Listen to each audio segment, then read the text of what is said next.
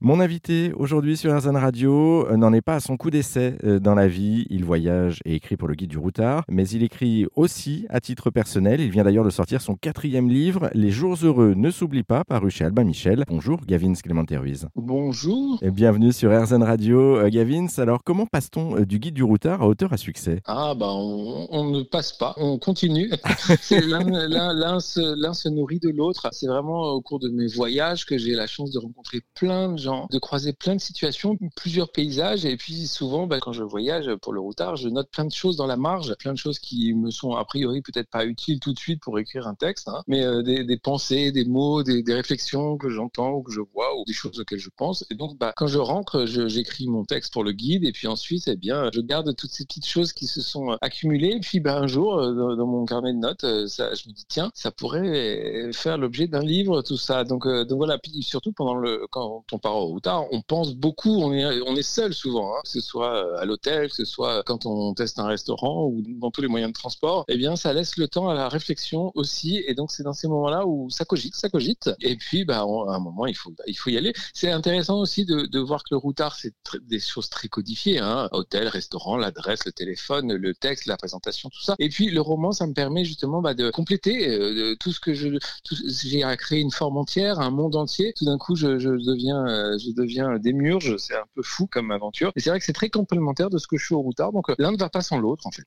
Euh, comment est-ce que vous en êtes euh, d'ailleurs venu à l'écriture? Ah, c'est euh, vraiment par hasard. Je, je bon, déjà, j'adore écrire, hein, c'est sûr. Le routard m'y aide beaucoup depuis bientôt, bientôt 24 ans. C'est fou. Et en fait, je me suis cassé la cheville un jour. je me suis retrouvé allongé pendant très longtemps, six semaines. Et puis, bah, je, ne pouvais pas partir en voyage. Donc, je, je vais être honnête, je m'ennuyais un petit peu. Et donc, je me suis dit, bah, tiens, toutes ces idées que j'ai accumulé euh, ces dernières années, euh, pourquoi ne pas en faire un roman? Et donc j'ai commencé, j'ai écrit, euh, j'ai beaucoup, beaucoup, beaucoup écrit matin et soir, et, et puis bah, au final j'ai envoyé mon manuscrit quand j'ai retiré mon plâtre, et on m'a publié le jour J, le jour où j'ai enlevé le plâtre. C'est un peu, ça ressemble un peu à un conte de fées, mais c'est vrai.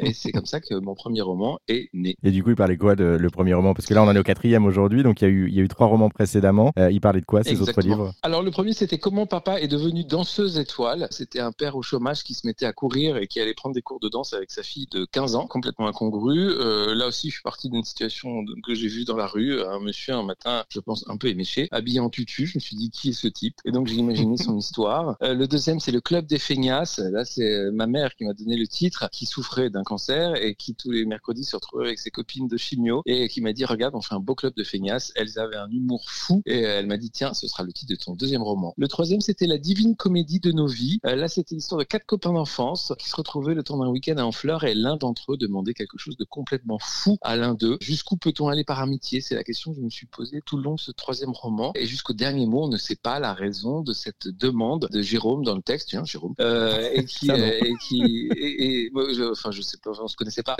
et qui demande quelque chose à l'un de ses amis. Donc voilà, c'était la question qui sous-tendait tout, tout, mon texte et euh, de façon un peu, un, pas thriller, mais c'est vrai qu'on se demande pourquoi, pourquoi, pourquoi. Et là aussi, là, c'est mon, un de mes voyages en Thaïlande qui m'a inspiré et à Madagascar. Et il y a une scène, il y a pas mal de scènes qui se déroulent euh, en Thaïlande. Et du coup, le quatrième roman, c'est le dernier qui vient de sortir. Les jours heureux ne s'oublient pas. Euh, il parle de quoi en quelques mots là aussi ce livre? Alors, ça, ça parle d'un père et d'un fils qui se retrouvent le temps d'une semaine en Espagne cette fois. C'est l'histoire de retrouvailles entre un père et un fils pour faire en sorte que bah, chacun tourne les masques et puisse euh, normalement à la fin se, se, retrouver. J'espère aussi que quand vous fermez le roman, vous avez envie d'appeler les gens que vous aimez très très fort et, et de les appeler, les appeler deux fois plus ou peut-être encore plus que d'habitude. Merci beaucoup. C'est un vrai plaisir à lire. votre, votre dernier livre, Les Jours Heureux, ne s'oublie pas, c'est donc sorti chez Albin Michel. Et il est à retrouver dans toutes les bonnes librairies, mais également en ligne. Et puis pour celles et ceux qui veulent aller plus loin, on a mis euh, tous les liens direction erzen.fr pour en savoir plus.